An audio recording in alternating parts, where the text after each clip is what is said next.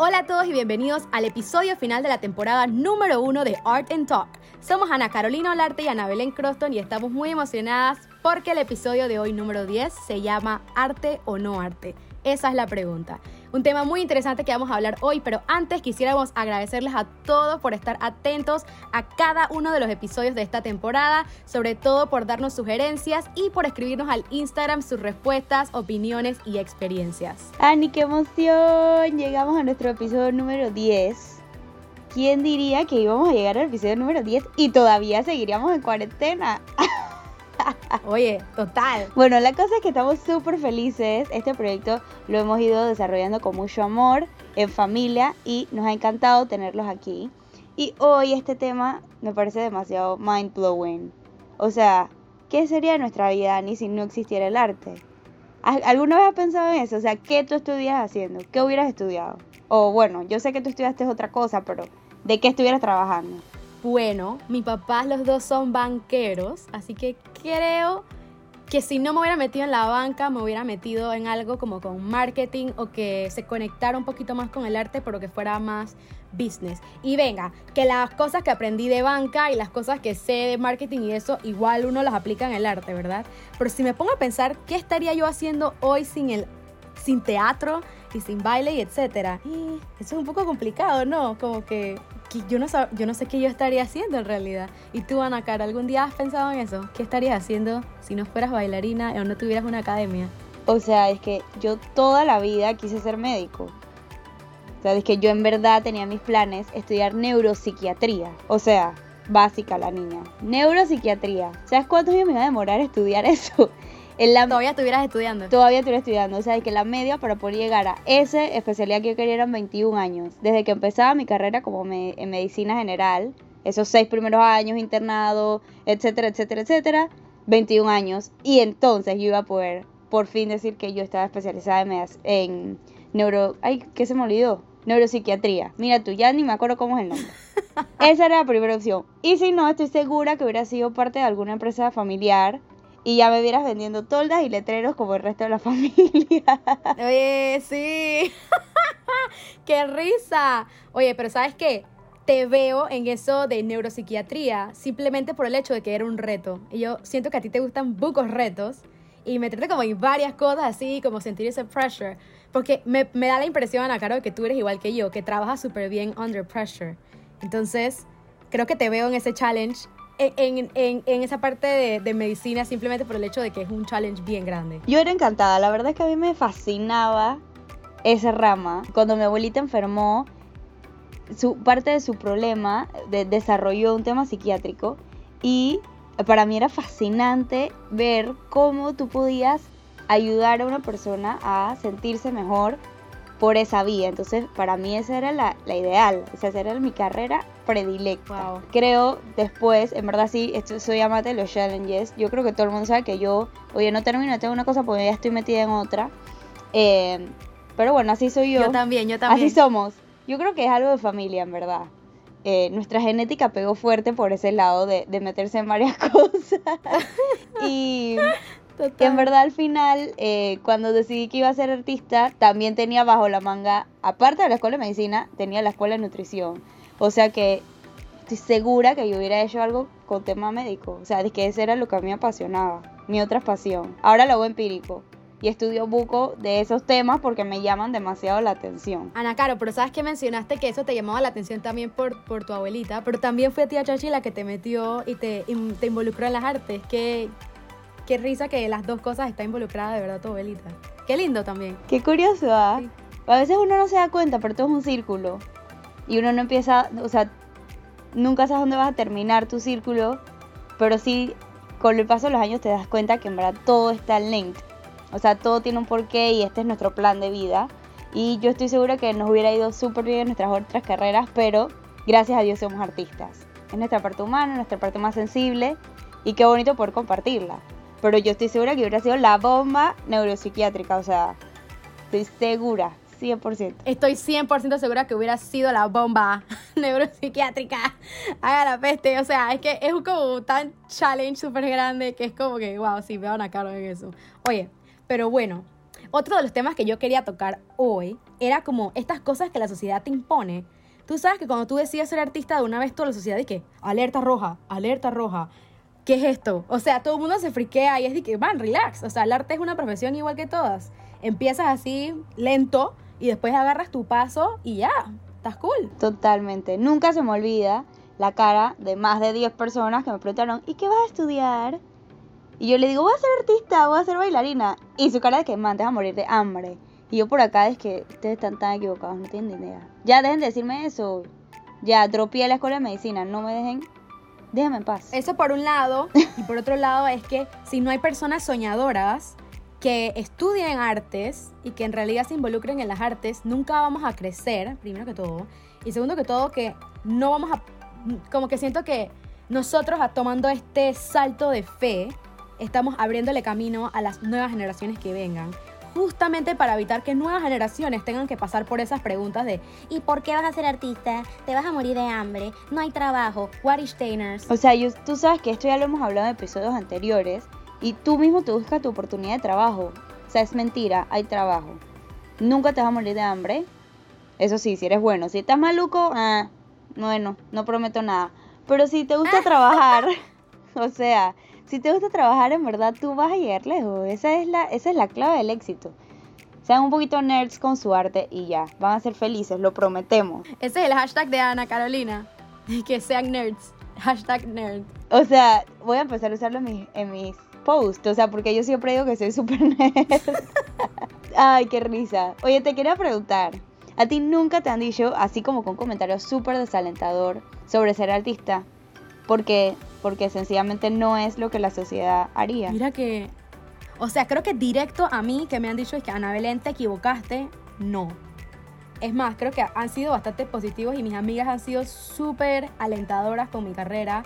Son las primeritas que están ahí en todos los shows, son las primeritas que están ahí en primera fila para todo y que siempre están comentando y dando share y etcétera, etcétera. Y mis papás, pues ni se diga, fueron los primeros que me tiraron al agua y que, dale, dale. Pero eh, no. O sea, nunca nadie me ha dicho como que te equivocaste. Y yo creo que es por, por eso, porque yo soy muy apasionada con las cosas que hago y sobre todo con mi carrera, que es como, tú tienes que hacerte tu camino, ¿sabes? En las artes no es que todo, en las artes, es, mentira que uno dice que en las artes te lo dan todo y que, y que eres successful porque sí, eso es mentira. Tú eres successful y llegas a ser eh, exitoso porque tú mismo te, haces el camino y porque tú trabajas fuerte para llegar a eso. Pero no es que, que porque sí, o sea, no, cero. Y regresando al tema, como siempre me voy del tema, que no, no, no creo que me hayan dicho así nada negativo, pues que la, que la carrera viene con momentos negativos cuando te dicen, por ejemplo, que no una audición o no en un programa o que a alguien no le gustó tu presentación en esto, pues sí, eso sí me ha pasado.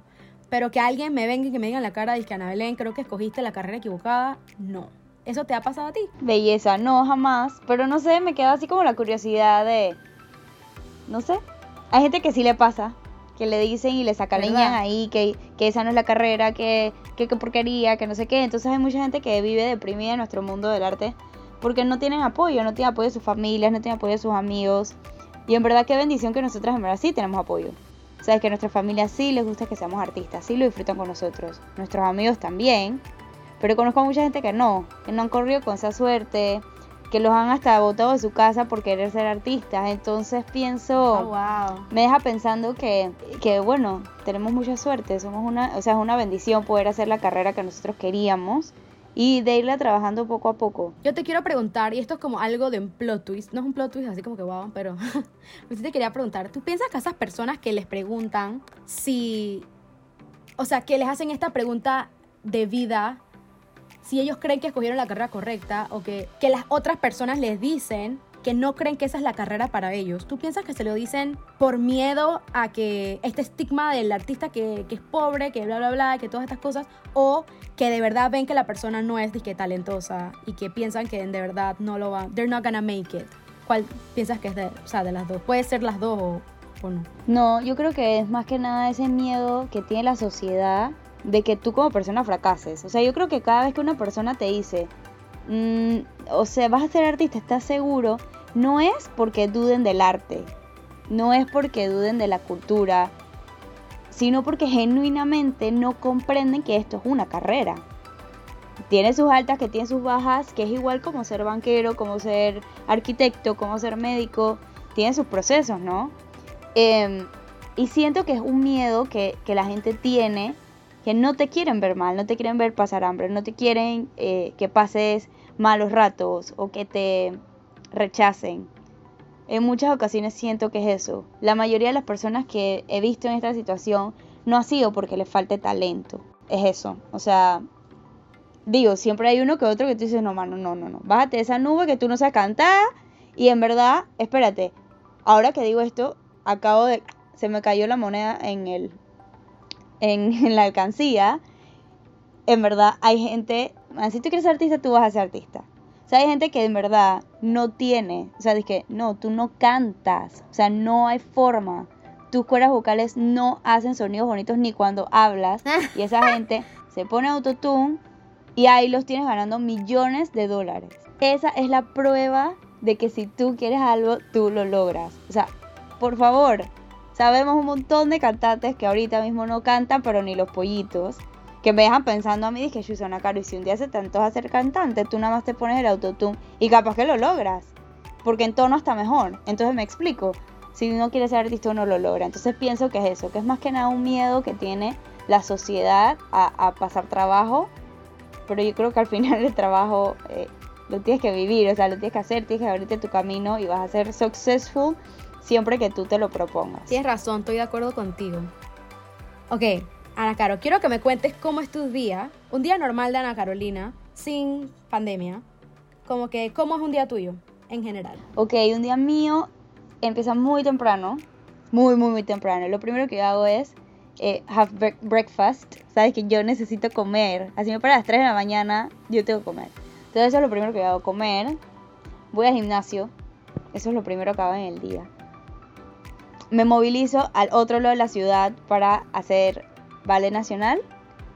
Eh, ahí entreno, tomo clase, hago mis ensayos y luego tengo un pequeño break para moverme de nuevo por la ciudad y almorzar súper rápido para ir a Estudio 9 a trabajar.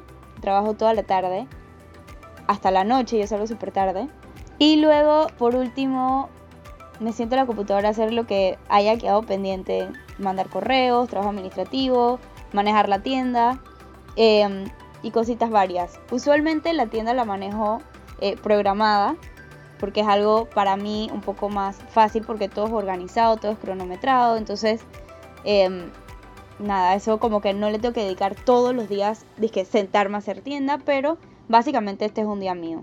Y hay algunos días que se me complica la cosa, que son básicamente los días que tengo que dejar ordenados todos los posts y ordeno casi que cada 15 días hago todos los posts de los 15 días, escribo todos los copies, hago todos los newsletters. O sea, yo dejo todo programado para que funcione. Entonces, un poquito así es mi vida. es un poquito de la magia que hace que Ana Caro funcione como persona, como novia, esposa, amiga, familia y también como emprendedora, maestra y artista. O sea, yo tengo muchos sombreros la otra vez hice una entrevista y me decía una amiga, es que Ana Caro, es que tú eres Ana Carolina, la de los mil sombreros. Ese fue el apodo que ella me puso. Porque ella dice que yo no entiendo cómo tú puedes hacer tantas cosas. Y bueno, parte de mi magia es la organización. Y así se ve más o menos mi día. Eso sí, empieza muy temprano, a las cuatro y media de la mañana, y se va acabando casi que a las 10, que es cuando regreso a mi casa y, me puedo sentar a comer, a conversar un poquito y, y descansar. Oye, perfecto. Te pregunto esto porque ¿Cómo se vería el mismo día, Ana Carolina, si las artes no existieran? Bueno, lo más probable es que la rutina de ejercicio no fuera, porque yo hago ejercicio, te ríes. Yo hago ejercicio porque yo tengo que hacerlo. Yo no soy amante del fitness. Eh, yo sencillamente entreno porque sé que es bueno para mi cuerpo, es bueno, es bueno para mi cuerpo, es bueno para mi alma, es bueno para mi espíritu, es bueno para mí, en todos mis sentidos. Lo necesito porque mi cuerpo es mi herramienta. Entonces, si yo no fuera artista, puedo estar segura, puedo estar segura que capaz fuera un poquillo más gorda, eh, comería lo que me da la gana, empezando por ahí. O sea, que el gimnasio no va. O sea, yo no soy fan de los ejercicios. Lo hago. Eliminado. Totales. O sea, es que lo hago porque lo toca hacer. Y de ahí seguramente tendría un trabajo de oficina sedentario, como todo el mundo tiene en el país. Eh, bueno, quizás ni tan sedentario, porque lo más probable es que o fuera médico y tuviera que andar de un lado para otro atendiendo pacientes, o estuviera vendiendo letreros y toldas, y eso significa vestirte de obra y ir a visitar clientes, andar en el carro y haciendo mucho trabajo en la computadora. O sea que básicamente reduciría mis horas de trabajo a la mitad, pero igual seguiría pegada a la computadora y haciendo mis artes y mis shit que a mí me gusta. Y bueno, sería más o menos algo así, pero como con más vida. Entonces te pregunto, de todas las, las opciones que nos diste de un mundo sin arte y el mundo con arte, ¿cuál de esos mundos prefieres? ¿Y por qué? Ay, yo me quedo con mi mundo con arte, Ani. O sea, yo no puedo. Eso es lo que yo soy. O sea, hacer algo diferente es sencillamente como cortarme las alas y, y matarme un poco, ¿no? Entonces, sí, es un, mi vida es súper ajetreada. Oye, pero eso es lo que a mí me gusta. Ya logré tener un balance en mi rutina.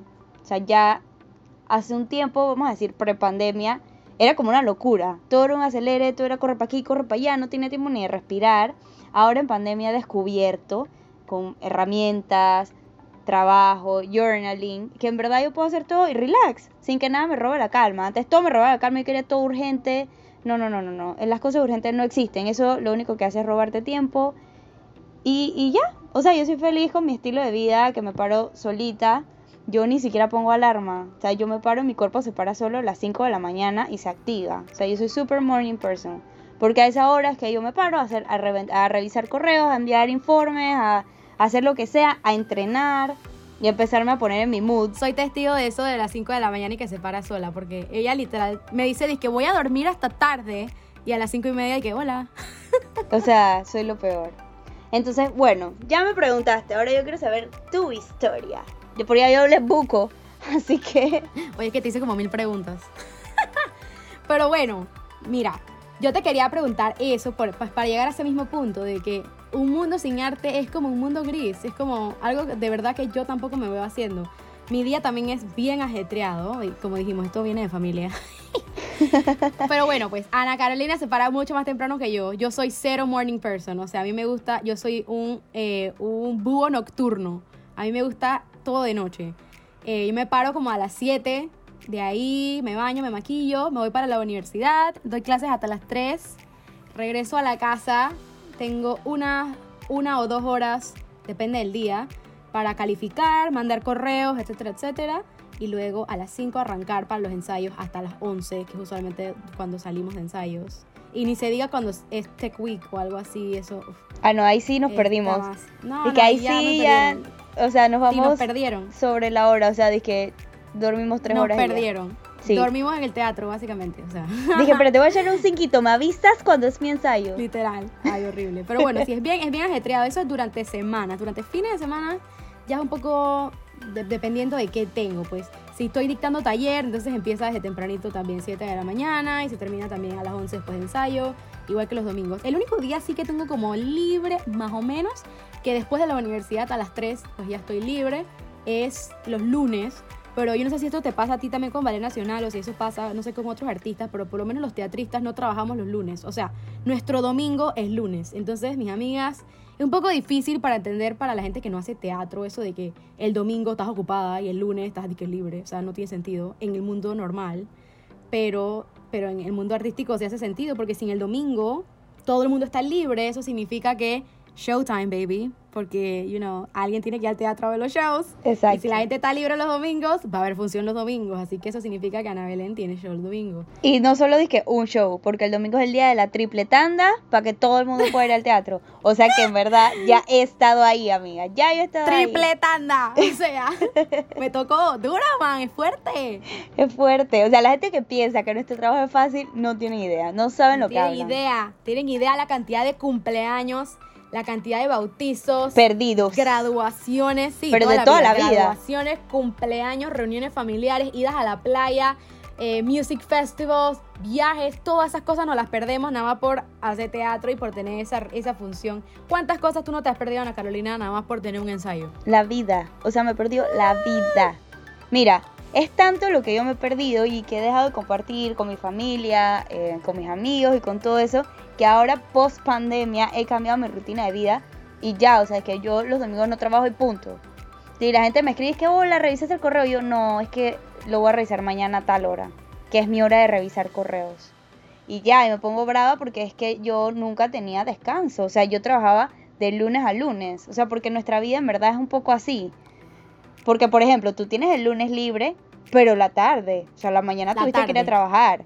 Entonces, ¿sabes? Como que nunca tenemos ese momento de break, de decir, ok, este es mi, mi tiempo para mí, para, oye, aunque sea para lavar la ropa, lo que tú quieras. Sabes que no hay tiempo. Entonces, yo sencillamente decidí que, ¿sabes qué? No va a pasarme más.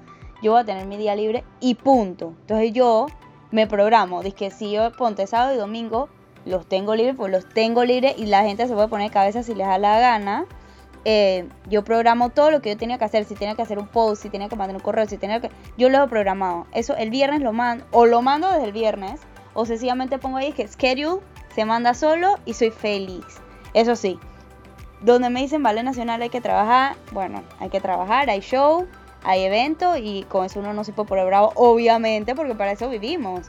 Sabes que si hay show el domingo, belleza, porque es el mejor día, porque todo el mundo está libre y hay que hacer los tres shows ese día. Pero los días que no, entonces yo soy feliz y me quedo en mi casa viendo Netflix. Riquísimo. Cuando no hay nada que hacer. Pero un, un día que no hay nada que hacer, bello.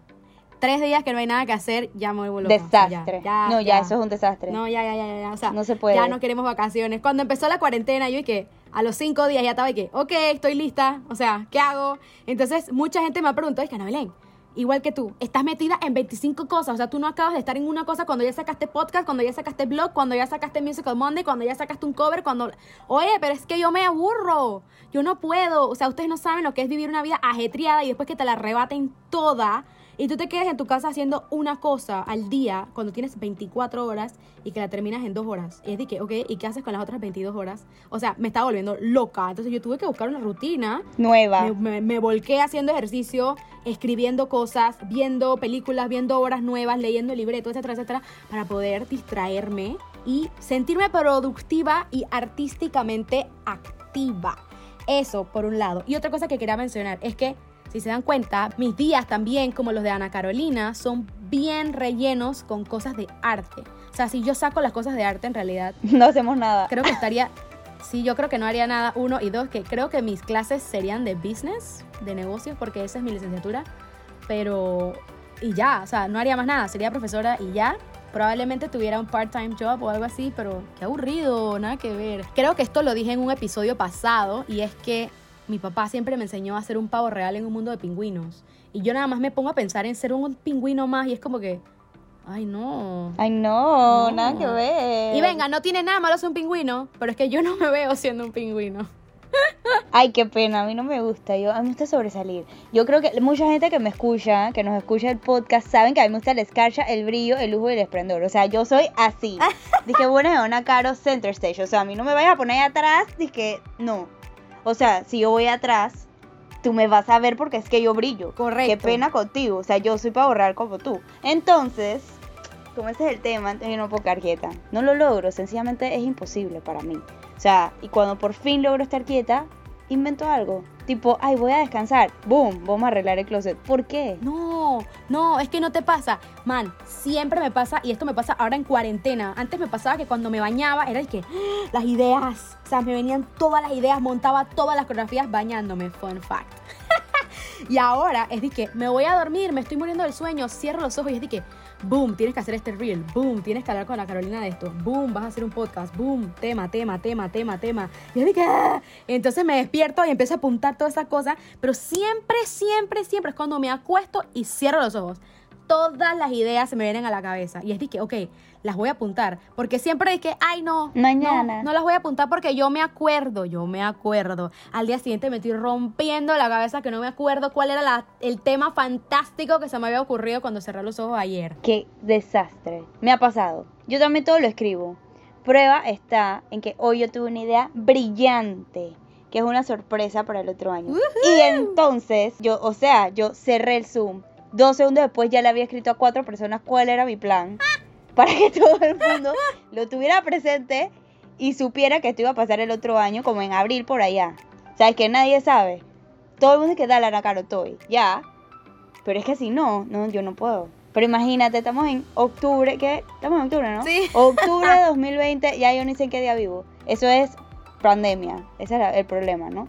Entonces ya yo tengo abril del otro año así como en proceso, me parece brutal y mi, y mi plan está bien bueno, así que Está bueno, está bueno. siempre me pasa. Puedo abogar por el tema. Yo todo lo escribo. Si ustedes vieran mis notes, se mueren. O sea, porque son miles de ideas y miles de ideas y miles de ideas. Y bueno, y después ya yo la rescato cuando es el momento, ¿no? Claro, pero oye, también te quería mencionar, y con esto que estábamos hablando de las rutinas y hacer o no hacer y quitar el arte de nuestras vidas y no sé qué, es que me gustaría hacerle esta pregunta también a los oyentes. Y es, si ustedes sacan todo lo que tenga que ver con arte de sus vidas, ¿qué estarían haciendo? Y les pregunto porque mucha gente me dice, que, Ay, que estoy aburrida. ¿Y qué es lo primero que hacen? Netflix. Ay, no, que estoy aburrida. YouTube. Ay, no, que estoy aburrida. ¿Qué? Videojuegos. Ay, no, que estoy aburrida. ¿Qué? Rompecabezas, libro, película, tablet, bla, bla, bla, música, etcétera, etcétera. Y si tú quitas todo eso de la ecuación, ¿en verdad qué es la vida? Nada. Estar aquí. Una, una papa en, una, en un sofá. Exacto. Es, el arte es tan necesario. Y yo, este creo que es el punto del episodio que les queríamos dar y decir hoy, es que el arte es necesario para la vida. Ujú. Que no podemos simplemente eliminarlo de la ecuación, o sea, es imposible vivir sin arte. Entonces, me parece un poco raro, no sé si gracioso, si para reírme o para llorar. Podemos decir que es irónico. Y cuando vino la pandemia, es irónico, gracias. Me parece un poco irónico que cuando vino la pandemia y los teatros cerraron y las artes fueron las primeras cosas que cerraron, lo primero que hizo la gente al llegar a su casa y estar en cuarentena total fue verse todas las temporadas de episodios fantásticos, de series fantásticas que están en Netflix, o verse YouTube, o armar un rompecabezas. O sea, hubo un tiempo en Panamá donde no habían rompecabezas, literal. Que había que traerlos de afuera, porque yo pasé por ahí, porque créanme que yo compré rompecabezas. o que retomaron un libro, o un podcast, etcétera, etcétera. Todas estas cosas que están related to art, que están relacionadas al arte. Y entonces me parece un poco funny que cuando vienen eventos tipo artistas por artistas, etcétera, la gente no las quiere apoyar. Y es como que, espérate, ¿Tú estás de acuerdo que, que todos los artistas que tú escuchas en, en, YouTube y en Spotify, etcétera, etcétera, todos esos artistas fueron locales alguna vez, ¿verdad? Llegaron al lugar donde están ahorita porque, son, porque eran locales y los locales lo apoyaron tanto que se volvió un trend mundial. Entonces, ¿por qué no hacemos eso en nuestro país? ¿Por qué no ayudamos a los artistas? ¿Por qué no apoyamos a los teatros que están quebrando literal? Porque no tenemos respuesta de nadie. Entonces, ¿por qué? Me parece un poco irónico que cuando el mundo se puso oscuro, todo el mundo fue corriendo a buscar algo de arte para distraerse, pero cuando los artistas y las artes escénicas necesitan ayuda, todo el mundo da la espalda. Sabes que ahora que lo mencionas, me quedo pensando que muchas personas tienen eh, una visión errada sobre ser artista. Porque estoy seguro que muchos han pensado que ver Netflix no es ver arte. Hay una diferencia, o sea, el mundo del arte es demasiado grande. Están las artes escénicas, que son las que tú y yo hacemos. Nosotras bailamos, cantamos, actuamos. Pero hay otros artes. O sea, el cine es un arte, la escritura es un arte, la pintura es un arte. Y el arte siempre es nuestro refugio cuando estamos tristes, cuando estamos solos, cuando estamos aburridos. Prueba de eso es que el 2020 ha sido un año recargado de arte. Recargado de películas, recargado de series. Y todo eso hay que apoyarlo y hay que valorarlo. No es bonito pensar que el Netflix no es arte, porque hubo una persona que se mató estudiando cine por muchos años para poder escribir ese guion, para poder plasmarlo, personas que estudiaron fotografía para poder que esas imágenes que tú estás viendo se vean, o sea, que ese diseño fotográfico de esa serie sea brutal. Entonces el arte está en las cosas más intrínsecas de la vida y a veces lo pasamos por alto, no nos damos cuenta que no solo bailar, cantar y actuar es arte. Entonces, cuando nosotros decimos, por favor, ayúdenos a rescatar las artes escénicas, porque es lo que a nosotros nos da comer, a diferencia de a otras personas que trabajan para Netflix, para cantantes que ganan muchísima plata aunque no tienen voz ni para cantar los pollitos, entonces no está pretty que nos den la espalda. Creo que eso es importante decirlo y recalcarlo y siempre Ani y yo vamos a luchar por eso. Ese es nuestro derecho como artistas de artes escénicas, pedir que abogen por nosotros también. Porque si pagan 20 dólares para ir al cine, ¿por qué no pagar 10 dólares para ir al teatro? Y apoyar al talento local. Así mismo como compramos en todos los en todos los emprendimientos de nuestros amigos, el que vende pan, el que vende dulce, el que vende vinchita, que si la máscara, lo que sea, también apoya al artista. Nosotros también somos parte de ese emprendimiento, de esa, de esa, de esa venta local que necesitamos ayuda. Ahorita sí hay muchas artistas muriéndose de hambre, que la están pasando muy mal. Em, creo que es una situación que está viviendo todo el mundo, independientemente de su carrera. Pero bueno, nosotras somos artistas y nosotros defendemos nuestro gremio. Así que por favor apóyennos, visítennos, escríbanos a ver cómo estamos, escríbanle a los artistas a ver si están pasando bien, si tienen hambre y, seamos un poquito carismáticos. Creo que eso también es uno de los dones eh, que nos, regala Dios, nuestro arte, nosotros lo compartimos con ustedes y qué bonito recibir el feedback eh, que ustedes siempre nos dan a través de nuestro podcast, de, de todas las cosas que nosotros compartimos que sí somos un poco intensas y somos la diga con nuestro arte, pero es que bueno, es que eso es lo que nos apasiona. Oye, total, y quiero agregar que no solamente ser carismático, pero empático también con otras personas. Yo creo que es algo muy puro que nos da el arte, o cuando haces arte, una de las cosas más grandes que nos da las artes escénicas eh, en específico es empatía. Es ponerte a pensar cómo está pasando la otra persona esta situación y ponerte en verdad en los zapatos de la otra persona. Así que creo que eso súper, súper, súper grande que nos enseña el arte y que pues me llevo muy close to my heart de, de, las artes y que pues que extraño muchísimo.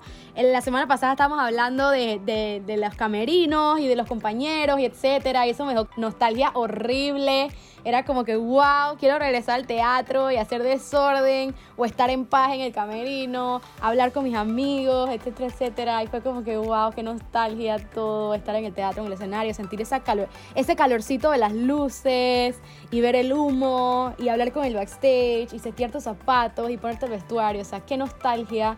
Espero que pues no cierren más teatros. Ya cerró uno. Sabemos que hay tres más en peligro de extinción total no queremos eso. Así que bueno, cualquier oportunidad que tengan para apoyarles, exhortamos, pedimos carismáticamente que nos ayuden, que nos apoyen, eh, no solamente al artista directo, sino a los centros culturales también, que, pues, que la están pasando un poquito mal, igual, igual que todos en realidad. Así que creo que también debemos entender que todos estamos en el mismo bote. Yo creo que eso también es como algo difícil de entender y es que todo el mundo está en el mismo bote. No simplemente, no, no solamente en cuarentena, sino como que en la vida en general. Todos somos humanos, todos estamos en el mismo bote, todos sufrimos, todos lloramos, todos somos felices en algún momento de nuestras vidas. Todos encontramos esa, esa chispita de felicidad, eh, sea en un libro, en un baile, en, una obra de teatro, en un videojuego, en tomarse una copa de agua, una copa de vino, una cervecita con los amigos, ¿saben? Todas esas cosas nos dan felicidad y creo que pues hay que entender también que todos estamos en el mismo bote. Oye, tú sabes, ahora que dices eso que estamos en el mismo bote, te lo voy a poner un poquito distinto. A ver si logro cambiarte tu pensamiento de que estamos en el mismo bote. Yo pienso que todos estamos en la misma tormenta, pero no todos vamos igual. Ah. No todos vamos en el mismo bote, porque unos van en unos van en piragua, otros van en una canoa, otros van en un bote con motor y otros van en yate y otros sencillamente están nadando y se están ahogando. Y depende de en qué categoría tú estás.